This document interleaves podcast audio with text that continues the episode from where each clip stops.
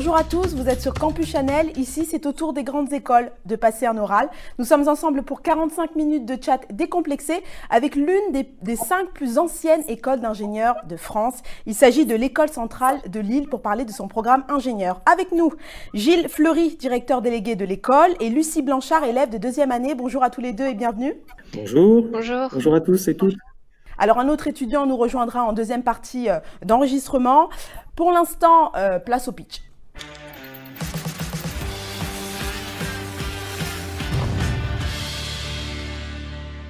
Une minute chronométrée euh, pour présenter à peu près euh, votre formation. C'est à vous, Gilles.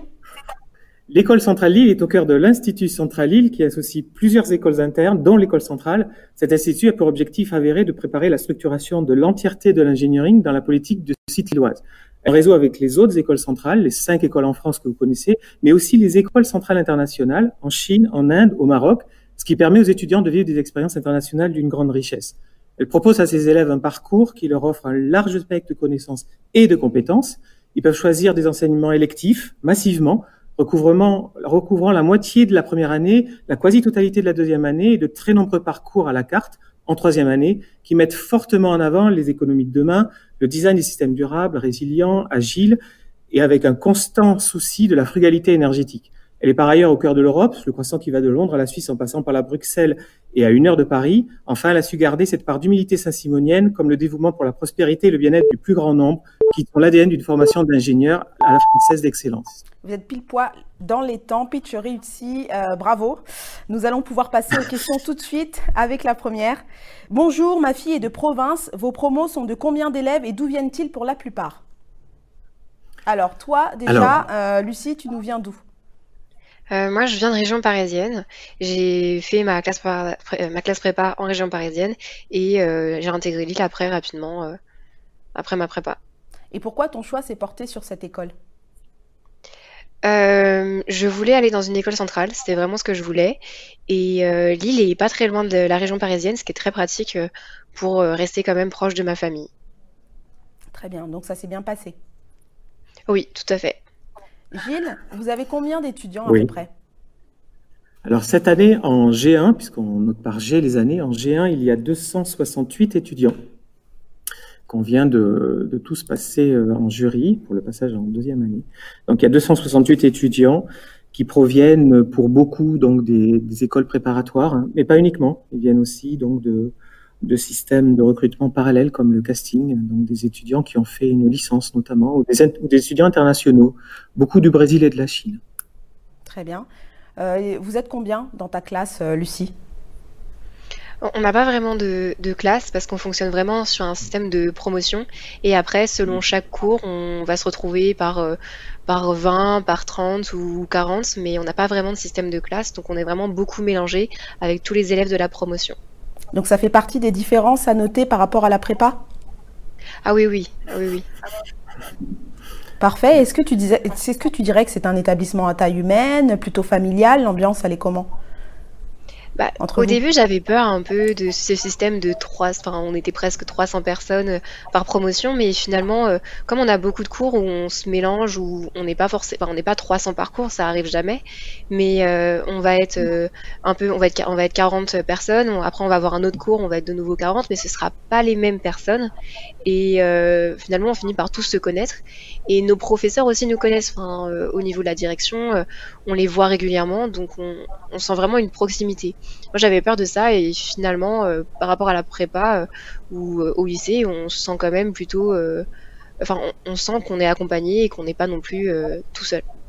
Très bien. Question suivante. Salut, quel conseil de préparation tu donnerais à un élève qui veut passer le concours d'entrée menant à Centrale Lille Lucie, on t'écoute. Euh, il faut du travail pour entrer dans, dans l'école mais c'est un travail qui, qui, en vaut la peine. Enfin, moi, je sais que la, préparation, la, la classe prépa, ça n'a pas toujours été facile, mais euh, j'avais toujours dans mon, mon, objectif en tête et euh, c'est un travail qui vaut le coup pour euh, pleinement apprécier euh, après les écoles et s'épanouir dans ce qu'on veut faire plus tard. Gilles, est-ce que vous pouvez nous rappeler le processus d'admission? Oui, mais le processus d'admission, euh, comme l'a vécu Lucie, effectivement, c'est majoritairement, mais pas que, hein. donc les, classes préparatoires, donc après le bac, maths sup, maths spé, éventuellement 5 demi, mais il y en a beaucoup qui sont plutôt 3 demi, c'est-à-dire qu'ils ont fait une seule année de maths spé. Et donc, ils font beaucoup, oui, de, maths et de physique et, de français pendant deux ans. C'est assez intense. ceci étant, généralement, quand on veut aller dans ce genre de voie, c'est des jeunes qui ont une certaine accélération sur la pédale de droite, donc ils savent faire ça. Et ça se conclut par un concours où il y a un grand nombre d'écoles qui sont donc euh, possibles, notamment donc le, concours euh, commun Central Supélec où vous avez euh, donc les cinq écoles que, je citais brièvement tout à l'heure. Les profils atypiques sont les bienvenus aussi? Ah complètement, complètement. Et d'ailleurs, c'est pour ça que je parlais tout à l'heure de ce qu'on appelle le, casting, c'est-à-dire que l'idée c'est aussi de, de, recruter des étudiants qui, au moment du bac, ne sont pas allés forcément en maths sup, tout simplement parce que c'était pas dans la culture familiale ou que ça leur est pas forcément venu à l'esprit ou qu'ils se projetaient pas forcément sur ce type de formation et qui donc peuvent euh, aller à l'université et être recrutés euh, trois ans plus tard à l'issue de leur licence. Et on a euh, des profils effectivement assez atypiques. Je trouve que les milléniums sont de toute façon tous atypiques. Hein. On on va pas dire qu'ils sont tous dans le même moule. Très bien. Bonjour, comment se passent les premiers jours de rentrée pour les premières années? Alors Lucie, on compte mmh. sur toi pour nous parler de ton intégration.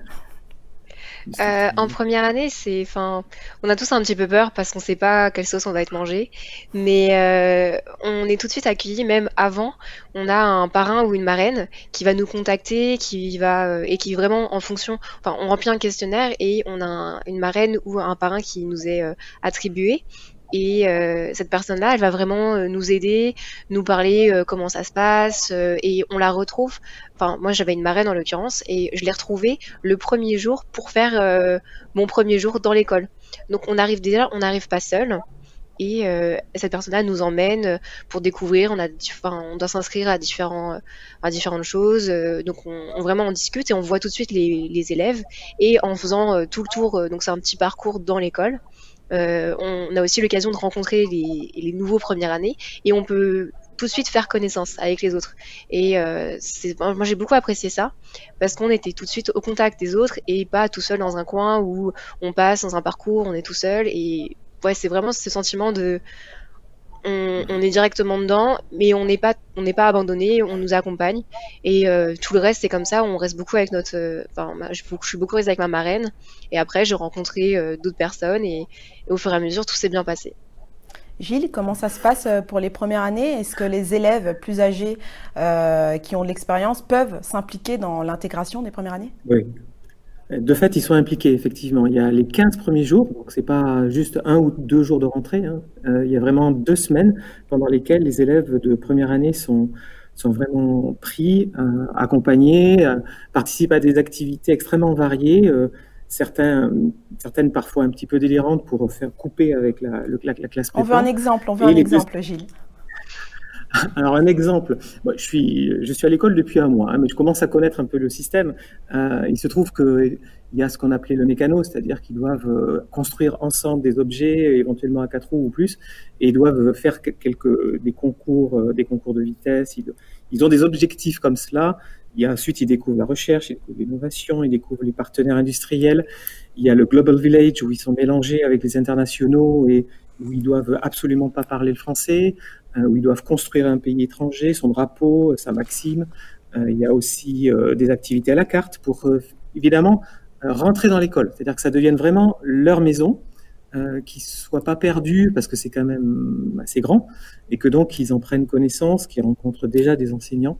Donc il y a 15 jours qui sont comme ça au petit point et qui se finissent par le, week-end d'intégration, généralement, on verra la rentrée prochaine, mais qui finissent par le WAY ils sont vraiment accompagnés, et les G2, puisque c'était une partie de la question, donc les deuxièmes années, euh, mangent avec eux le midi et sont là effectivement en soutien, en complément de ce que disait Lucie, donc euh, des marraines et parrains.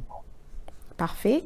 Question suivante. Comment fonctionne votre offre de parcours personnalisé? Alors, vous parliez, Gilles, d'activité à la carte. Comment fonctionne euh, votre parcours à la carte?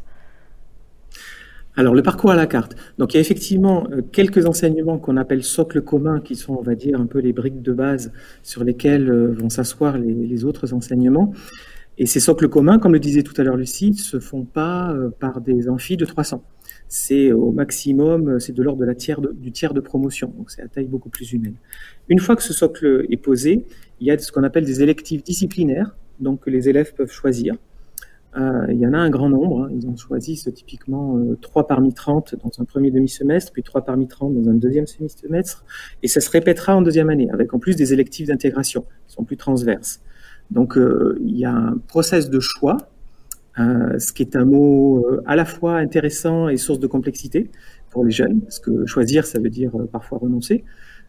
donc il y, a, il y a un process de choix avec, de ce que j'en ai saisi aujourd'hui, a aussi des, des mises, c'est-à-dire qu'on peut miser sur un objet qui vous plaît particulièrement. Lucie, est-ce que tu as choisi un parcours personnalisable? Euh, oui, oui, oui, tout à fait. Euh, dès la première année, euh, au deuxième semestre, on, est invité à choisir des cours et donc ça permet aussi, ça permet soit de voir des choses complètement différentes ou un peu d'orienter ce, qui nous intéresse et de voir ce qui nous intéresse plus ou moins. Et en deuxième année, c'est pareil. On peut choisir aussi deux cours qu'on suit et c'est vraiment nos choix selon ce qui nous plaît et ce qu'on veut faire. Qu'est-ce que tu as choisi, toi, par exemple, pour nous donner un petit peu euh, euh, le panel de, de, de, cours ou de choix qu'on peut avoir? Euh, en première année, j'ai choisi, j'étais beaucoup intéressée par les nouvelles énergies, mais aussi que, comment fonctionne l'électricité, mais aussi de l'éolien. Donc j'ai fait un cours sur le, le, transport pour les fluides. Donc on a pu étudier de, de l'éolien et ça m'a beaucoup plu. On a pu aller aussi en laboratoire pour aller voir la soufflerie voir comment ça fonctionne. Et en même temps, j'ai fait un cours où on a pu construire une, on a construit une imprimante 3D euh, avec une imprimante 3D. Donc on peut vraiment avoir des cours complètement différents. Et ça, ça me plaît beaucoup. Euh, on peut faire plein de choses en même temps. Alors Gilles, on vous a entendu euh, rire sur l'imprimante 3D. Oui, oui, je trouve que c'est intéressant. La, la méta-imprimante 3D, l'imprimante qui s'imprime elle-même, ou qui imprime une petite sœur. Euh, donc oui, effectivement, il y a, on, on, a zappé juste une petite phase aussi qui est, je trouve, très intéressante en début de première année, après les deux semaines de start and block, qui sont les start and go, euh, qui Alors, sont donc qui durent. À... Alors les start and go, c'est en fait euh, l'objectif, si vous voulez, c'est que les étudiants euh, rompent un peu avec ce qu'ils ont pu vivre en maths maths qu'on en parlait tout à l'heure, c'est-à-dire beaucoup de maths, beaucoup de physique, un problème extrêmement bien posé où il y a une seule solution. Le, le seul objectif, c'est de trouver le chemin sur cette, jusqu'à cette unique solution. Sauf que la vie, c'est pas comme ça. Euh, la vie d'ingénieur, c'est déjà de bien poser son problème et ensuite d'essayer, de faire de l'essai-erreur, euh, d'aller faire des manips. Donc, euh, lorsque Lucie parlait d'imprimante 3D, il y a des Fab Labs où ils peuvent justement imprimer des objets, être vraiment dans la construction, faire des essais et puis arriver finalement à une forme de solution qui est peut-être pas optimale sur tout, mais qu'elle mérite d'exister et qu'on peut comparer à d'autres solutions. Et ça, les élèves ont donc des, des essais extrêmement variés. Euh, il y a, j'ai en tête le métallophone, il faut qu'ils essayent de construire un métallophone, soit par impression métallique, soit par euh, des, des, processus divers et variés. Mais, et ça, ça fait une sorte de sas avant de revenir dans des cours de type euh, socle commun. Très bien, donc il y a de quoi développer sa créativité et l'innovation. Oui, Bonjour, à quoi ressemblent vos salles de cours? Alors, au niveau de l'environnement de, de, travail à Centrale Lille, qu'est-ce que ça donne? Euh, Il y a différents types de salles. On a euh, un grand amphi où là c'est pour toute la promotion, donc c'est plutôt pour les annonces que pour les cours. Après on a euh, trois petits amphis où on est, euh, enfin c'est assez, assez grand, assez lumineux, où on peut mettre une demi-promotion. Et après, il y a plein de petites salles de cours, où ça ressemble plutôt à des salles, des salles de classe comme au lycée, mais avec des projecteurs. Et enfin, il y a des salles de langue. On a, euh, il y a un grand tableau avec aussi un écran et tout autour des chaises qui sont mis contre le mur de façon à ce que ce soit un peu comme un grand U. Et c'est très pratique pour discuter ou pour les cours de langue où c'est vraiment beaucoup plus vivant. Très bien.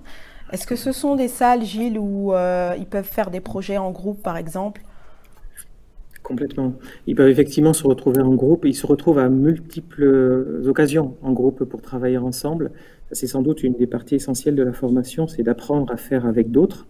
Euh, et donc, euh, dans ces salles-là, ils se retrouvent en groupe. Il y a aussi des salles qui sont pas sont pas forcément très nombreuses, mais que Lucie a possiblement aussi vécu. C'est des salles où il y a du matériel je sais pas faire en donner des marques, mais du matériel qui permet de, de, travailler de manière un petit peu agile en groupe, en projetant sur des écrans sur euh, des petits groupes de 4-5 places et d'avancer donc euh, comme cela ensemble. Et dans ces salles, quelle est la pédagogie euh, développée? Mais un petit peu comme le disait Lucie, c'est-à-dire qu'on a complètement fait table rasa des, des amphis.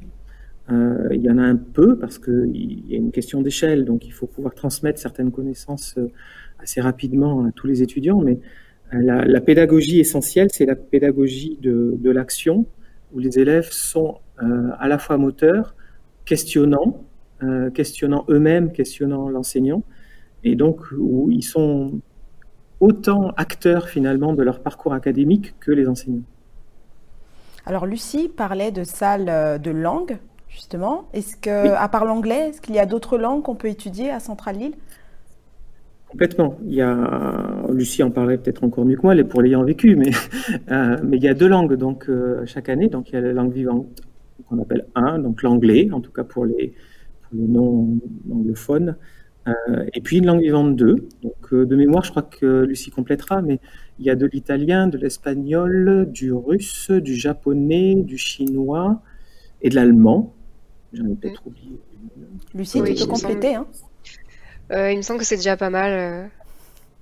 Là, j'en vois pas d'autres tout de suite. Tu as choisi Vous quelle langue pas d'autres? Moi, je fais espagnol. D'accord, très bien.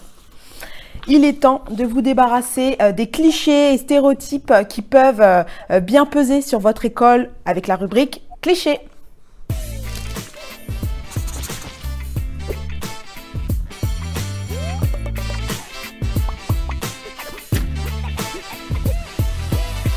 Alors quels clichés a priori pèsent sur votre école ou vous collent à la peau? Maintenant, vous avez l'occasion de les détruire.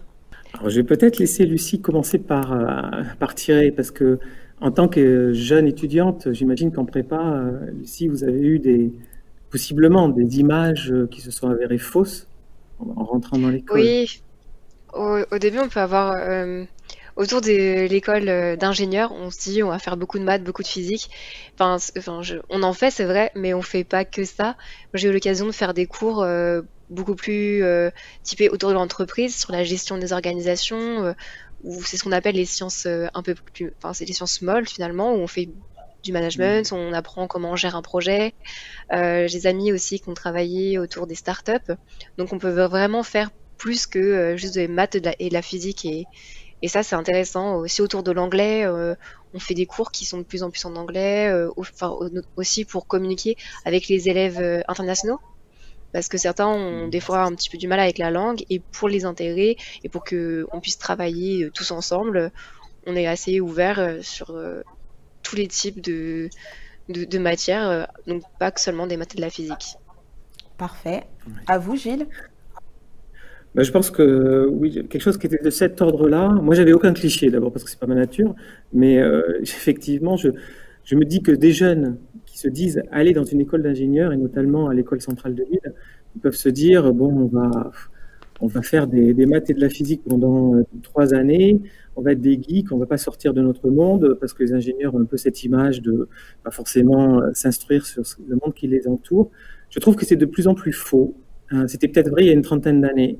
Euh, mais qu'aujourd'hui, dans les écoles d'ingénieurs, et notamment à Centrale de Lille, vous avez tous des parcours où on les ouvre beaucoup à... Alors c'est vrai qu'on dit sciences molles, sciences exactes, euh, tout adjectif est un petit peu euh, péjoratif dans un sens ou dans l'autre, mais on voit des jeunes qui s'intéressent par exemple à des doubles parcours comme on les a avec l'EDEC, donc ils vont vers le monde plutôt, j'allais dire, voilà, du management, de l'économie, et euh, depuis quelques semaines, je suis en train de travailler avec les collègues de Sciences Po Lille sur des parcours où les sciences humaines et sociales seraient au cœur, j'y crois beaucoup.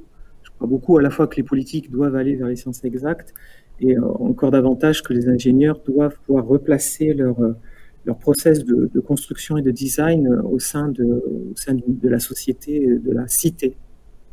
Très bien. Et j'ajouterais que Lucie est la preuve vivante que les élèves ingénieurs filles ont tout à fait leur place à Centrale Lille. On va pouvoir passer Ah euh, aux questions suivantes.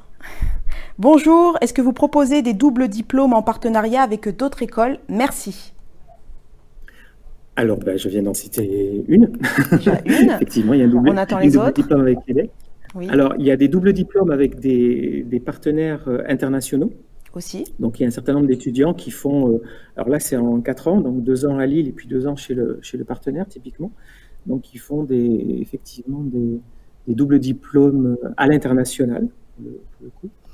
Euh, on envisage de construire des doubles diplômes avec des, des domaines qui sont du domaine, voyez, de, l'architecture, du design.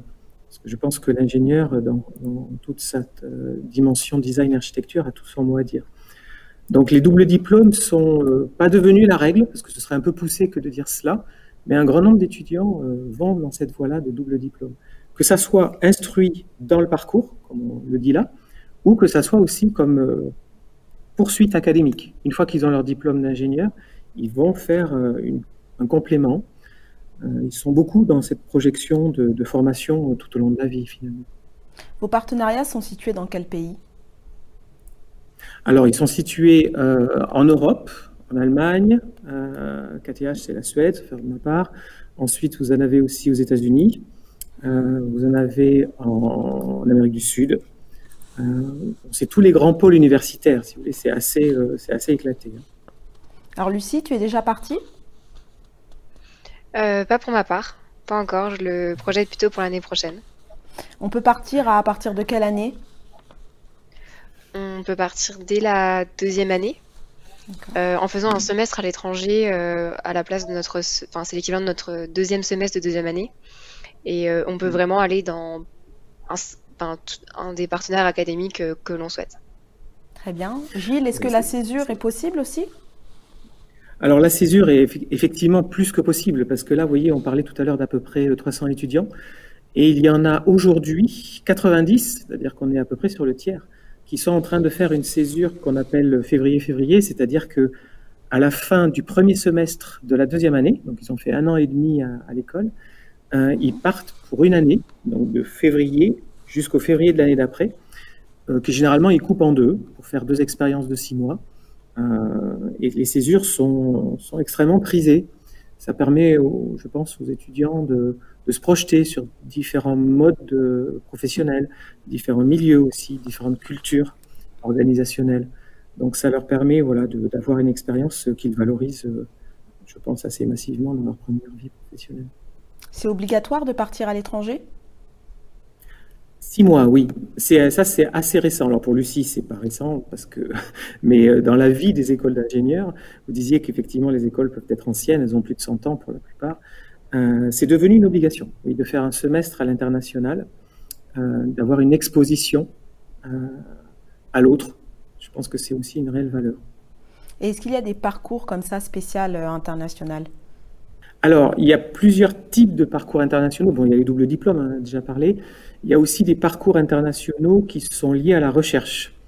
Vous avez des, tracks International Research dans lesquels l'étudiant fait un mix entre des stages en entreprise, des stages en labo internationaux, des stages en labo en France, une partie euh, dans l'enseignement dans l'école. Et donc, ça rajoute un an, mais ça leur permet aussi euh, de se préparer éventuellement pour ceux qui aspirent à une, une vie de recherche qui, par construction et par définition même, est internationale. Et juste, euh, est-ce que des doubles diplômes avec d'autres écoles sont possibles aussi? Alors, ça dépend. En partenariat. Ben, L'EDEX en est un. Euh, Sciences Po Lille en sera bientôt un, puisqu'on en construit. Euh, donc, il peut y avoir effectivement deux diplômes dans un temps qui est assez congru. Et vous avez aussi un double diplôme de mathématiques euh, en licence. Donc, les jeunes qui rentrent en première année peuvent faire une, une L3 de mathématiques à l'Université de Lille. Donc là, on est sur un double diplôme, mais vous voyez, décalé, puisqu'ils ont la L3 avant d'avoir leur diplôme d'ingénieur. Euh, il y a aussi des doubles masters, il y a beaucoup de doubles masters. Euh, je citais tout à l'heure la, politique de site. On est vraiment dans une construction euh, forte avec l'université en construction, donc suite à suite à l'IDEX, hein, donc une construction qui permet de donner des, aussi des, doubles masters.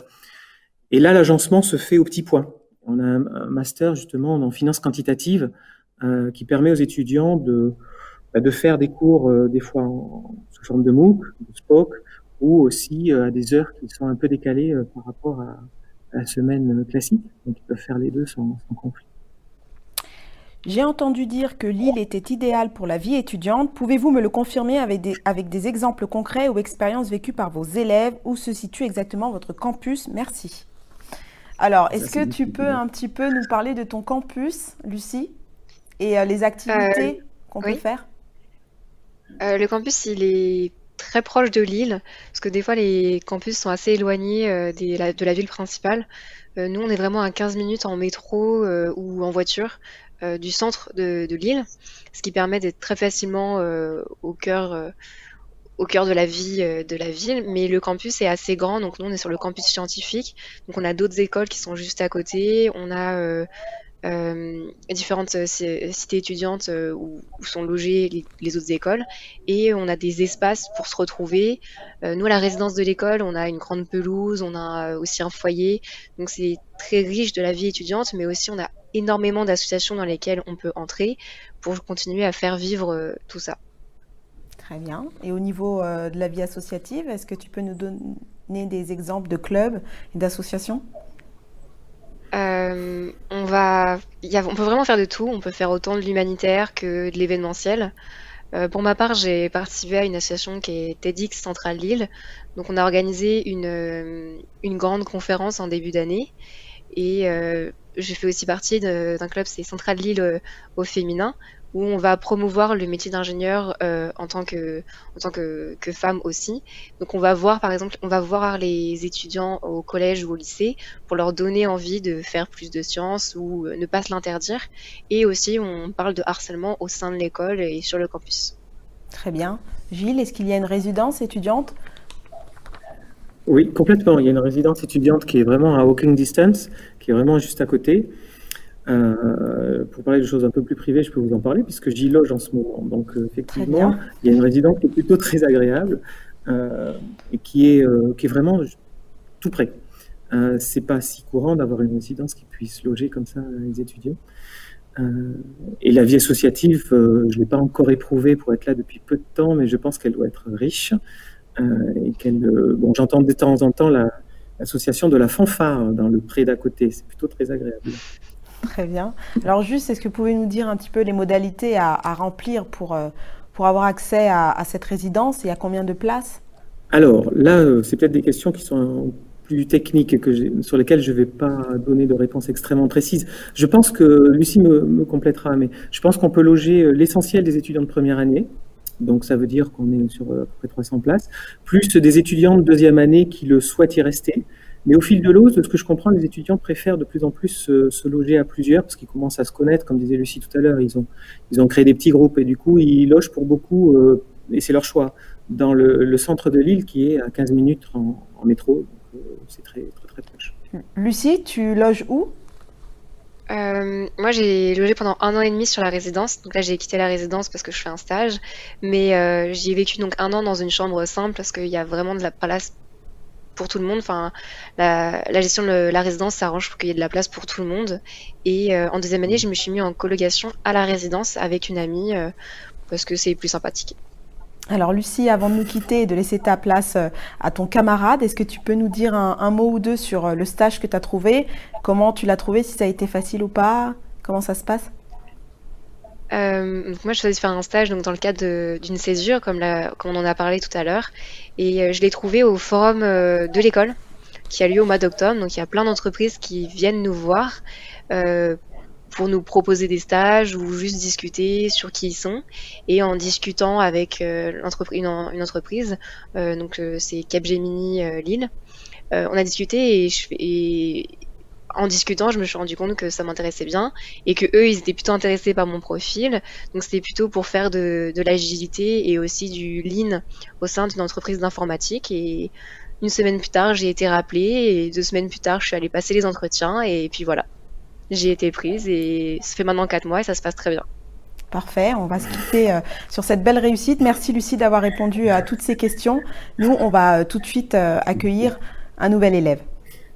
Merci à vous. Très vite, Ryan Hadjbouzid, élève en deuxième année, nous a rejoint. Bonjour Ryan. Bonjour. Bonjour. Alors, est-ce que tu peux nous dire deux ou trois mots sur ton parcours euh, juste avant d'intégrer Central et pourquoi tu as choisi cette école? Euh, bien sûr. Alors, euh, moi, je, viens d'Algérie. J'ai fait mon lycée là-bas et après le bac, je suis allé en France pour compléter mes études.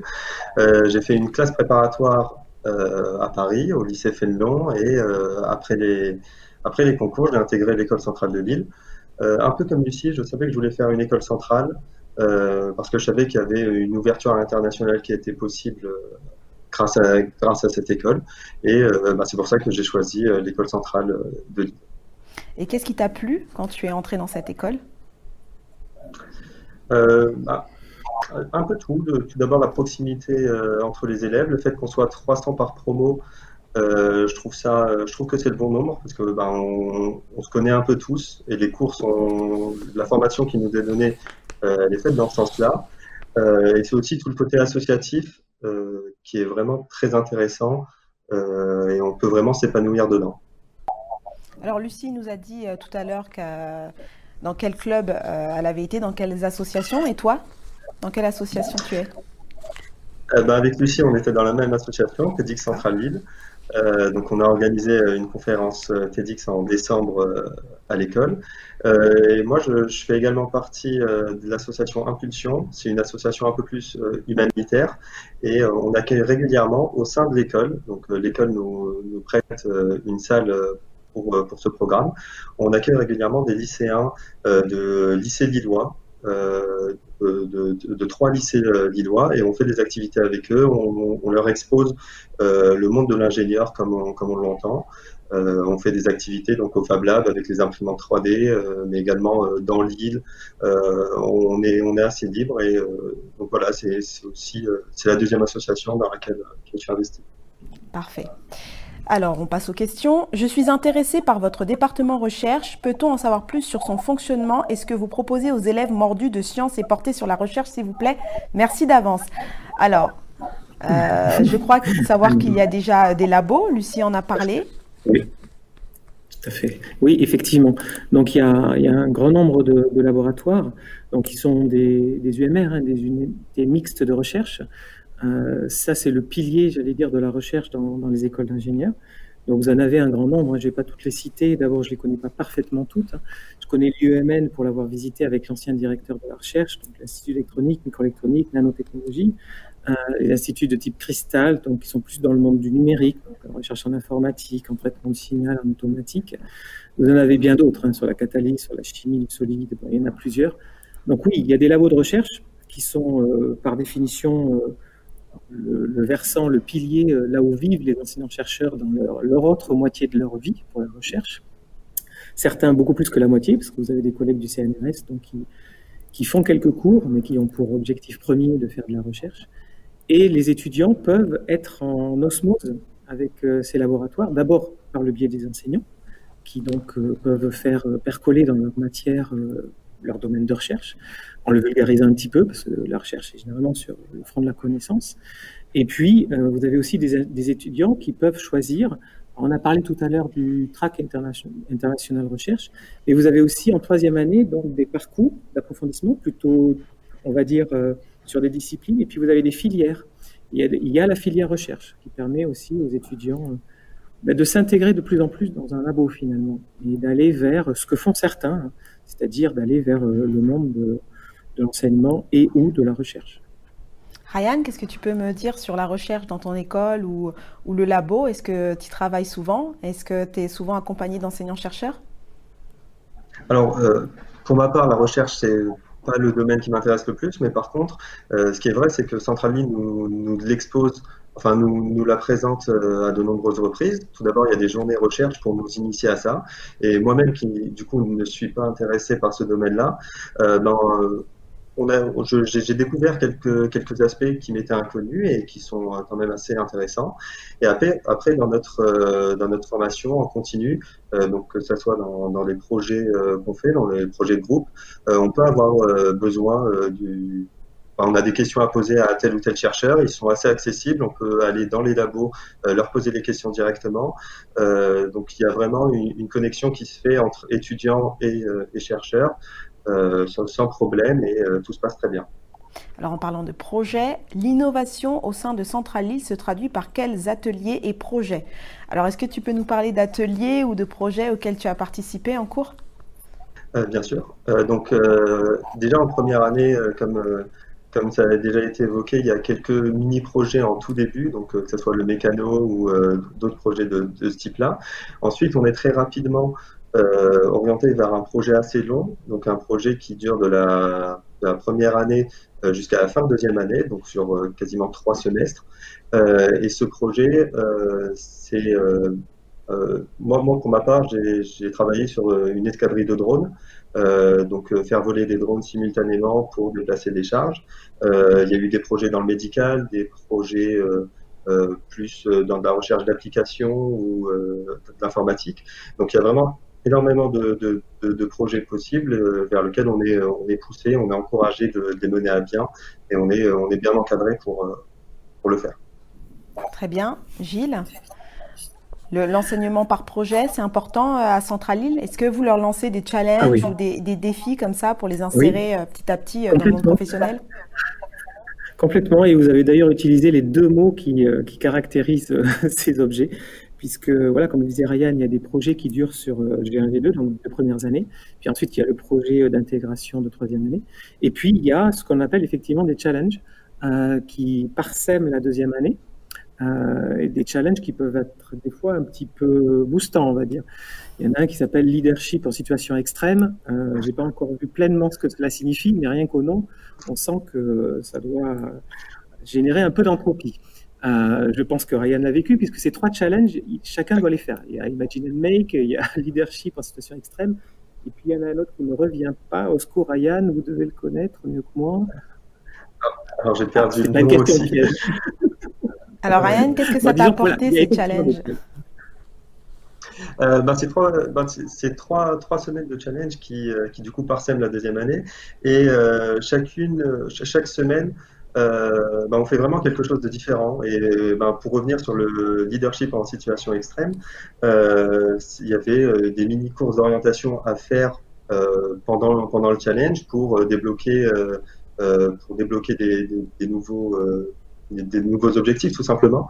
Euh, et c'était vraiment un travail euh, de, groupe, donc on était par équipe et on devait mener à bien euh, un projet tous ensemble.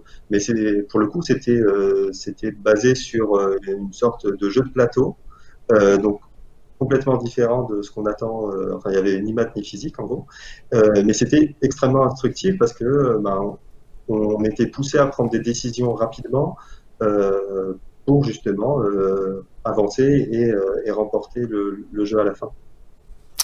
Bonjour, sur quelle thématique travaillez-vous en cours? Ah ben, je vous dis, les, les, cours sont assez euh, divers. Alors, dans le sens plus commun, vous retrouvez, vous retrouvez des mathématiques, vous retrouvez du traitement du signal, vous retrouvez de la, la mécanique, les, les, milieux continus, vous retrouvez aussi des, des, sujets sur l'organisation, la sociologie des organisations. Donc ça, c'est les grandes thématiques, on va dire, hein, les grands piliers, un peu en râteau, sur lesquels tous les étudiants vont, se pencher.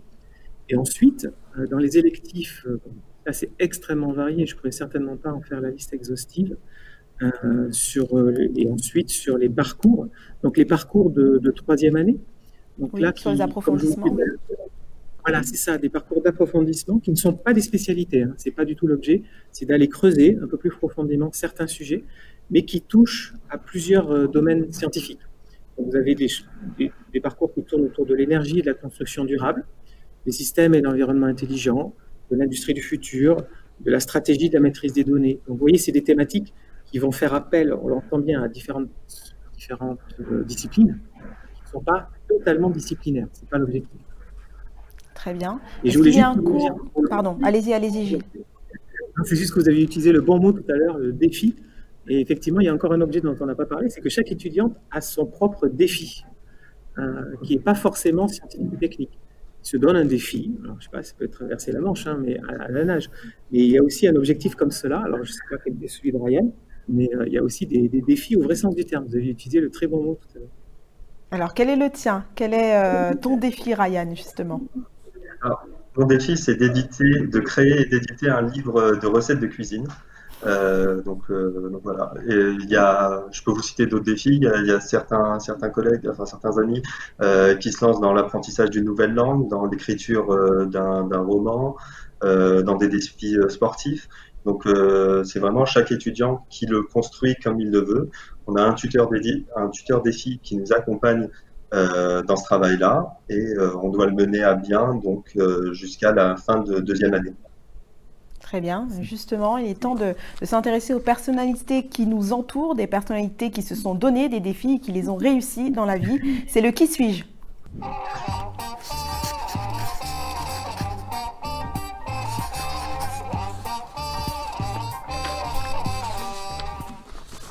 Alors, trois personnalités vont s'afficher à l'instant, euh, à l'écran.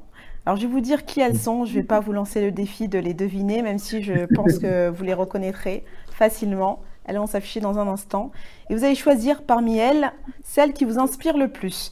Alors en noir et blanc, nous avons Marie Curie, hein, on ne la présente plus, cette scientifique d'exception. C'est la première femme à avoir reçu le prix Nobel, la seule femme à en avoir reçu deux et la seule personne à ce jour à avoir été récompensée dans deux domaines scientifiques distincts. Rien que ça. Jean Castex, euh, au milieu, notre nouveau Premier ministre, alias Monsieur Déconfinement, euh, qui a succédé à, à Édouard Philippe. Et euh, on le dit sensible et proche du monde de l'aménagement et de la construction. Donc à voir. Et puis en tout dernier, cette magnifique jeune femme, c'est Taylor Swift, cette jeune américaine qui est l'une des artistes ayant vendu le plus de disques dans l'histoire et qui fait partie de la liste des personnalités les plus influentes au monde. Une personnalité qui est engagée et depuis toute jeune. Donc, euh, trois personnalités différentes. Alors, si on doit en choisir qu'une, euh, alors forcément, euh, Marie Curie, ça, rentre, ça rentre plus facilement dans, le monde de l'ingénieur. Mais j'ai envie de partir sur Taylor, sur Taylor Swift pour le coup. À l'international, Taylor Swift. Et, exactement. Et euh, bah, bah, c'est justement sur, sur, ces deux points que je voudrais revenir. Euh, moi, là, actuellement, je suis à Londres en stage. Euh, et donc, euh, vraiment, la, dimension internationale prend tout, son, prend tout son sens. Et ensuite, dans tout ce qui est engagement, euh, bah, à travers les différentes associations qu'on a, dans l'école centrale de Lille, on peut vraiment s'engager sur tout un tas de domaines. Donc, que ce soit la lutte contre le cancer, s'engager auprès, auprès de différents lycéens. Il y, a vraiment énormément de, de, choses à faire. Donc voilà, pour ma part, ça sera Taylor Swift. Parfait. À vous, Gilles. Bon, mais je ne vais pas prendre la même parce qu'il ne faut pas être redondant. Euh, J'allais dire que notre nouveau Premier ministre, on lui souhaite beaucoup de courage et de réussite. Euh, c'est un peu le début, donc je vais aller plutôt, parce que je suis d'ancienne génération finalement, je vais aller vers, vers Marie Curie. Euh, parce que c'est une, personne pour laquelle j'ai énormément de respect et de tendresse. C'est quelqu'un qui a pris des risques, euh, qui a été vraiment pionnière. Euh, et je pense que voilà, c'est une femme aussi. comme vous le disiez tout à l'heure, à l'époque où moi j'étais rentré dans l'école d'ingénieur il, il, y a plus de 30 ans, sur 200 étudiants, il y avait 6 jeunes filles. On n'en est plus là du tout, c'est heureux. Donc je trouve que c'est une très belle image pour les jeunes élèves euh, ingénieurs euh, de notre maison.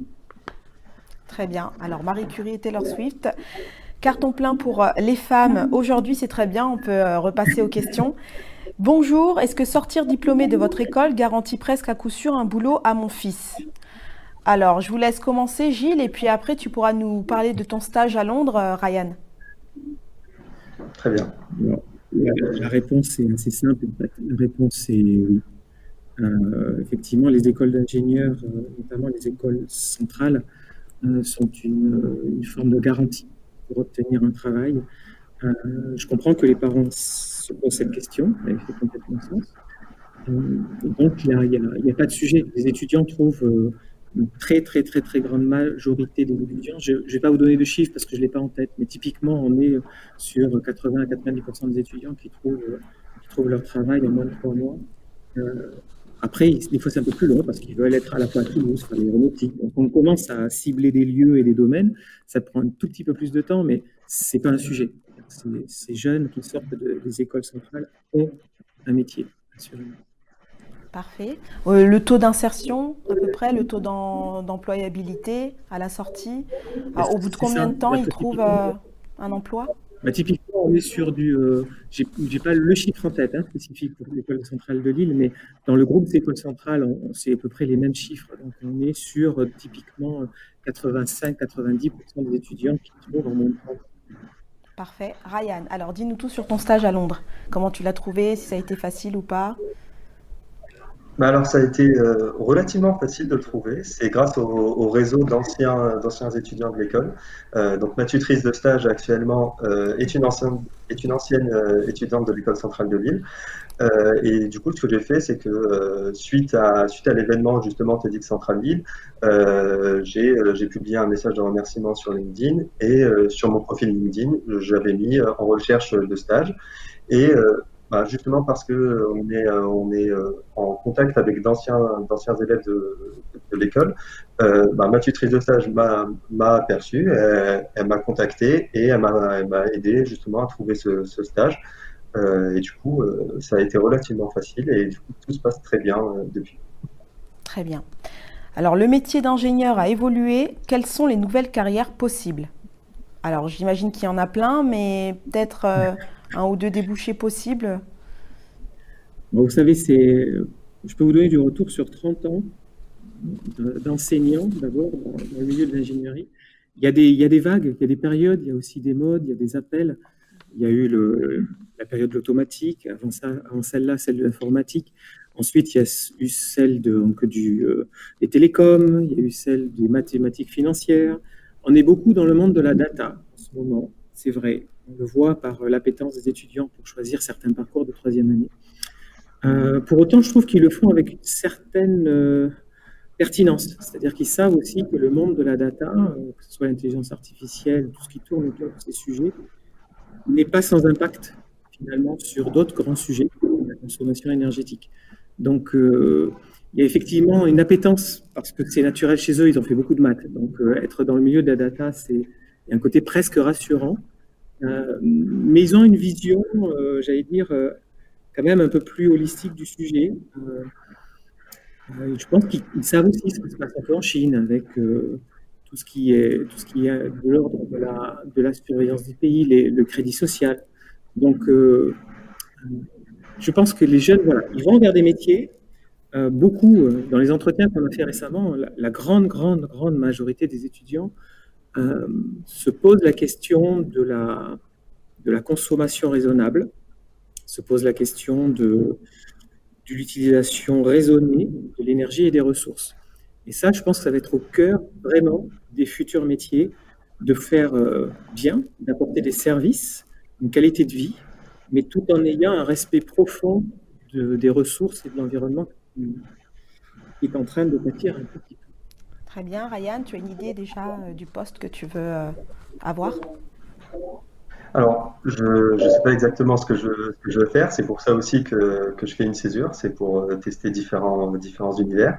mais si, si là, je, dois me prononcer, je dirais travailler dans le monde du numérique, mais tout en gardant un impact environnemental. Donc, avoir justement cette réflexion sur la consommation qu'on qu'on a, euh, a dans, notre vie de tous les jours, etc.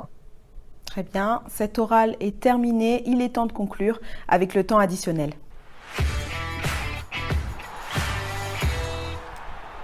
Alors, il ne nous reste plus qu'à conclure. À vous la parole. On va peut-être commencer par Ryan et puis on terminera par Gilles. Donc, pour, pour résumer euh, un peu Central c'est euh, je, je, m'y plais, je m'y plais fortement. J'ai fait des, des rencontres euh, extraordinaires euh, ici. J'ai noué de très belles amitiés. Euh, j'ai pu m'épanouir dans, dans différentes associations et j'ai pu également profiter de, de, nombreuses autres, autres, associations et clubs qui animent réellement la vie étudiante. Euh, quand on s'ennuie jamais. Centrale Lille, donc que ce soit à la résidence ou sur, ou sur l'île même, il y, a des, il y a des événements qui sont organisés régulièrement euh, par les étudiants. Euh, et euh, du point de vue de la, formation, on est assez, on construit vraiment notre formation, on est assez libre pour ça, et, et c'est vraiment très, très, instructif et très formateur pour l'avenir. Moi, je dirais simplement que, voilà, au bout de 30 ans, je suis toujours avec des jeunes qui ont le même âge et que ce que je trouve absolument très très agréable, c'est que je trouve que cette nouvelle génération est très à l'écoute de l'autre.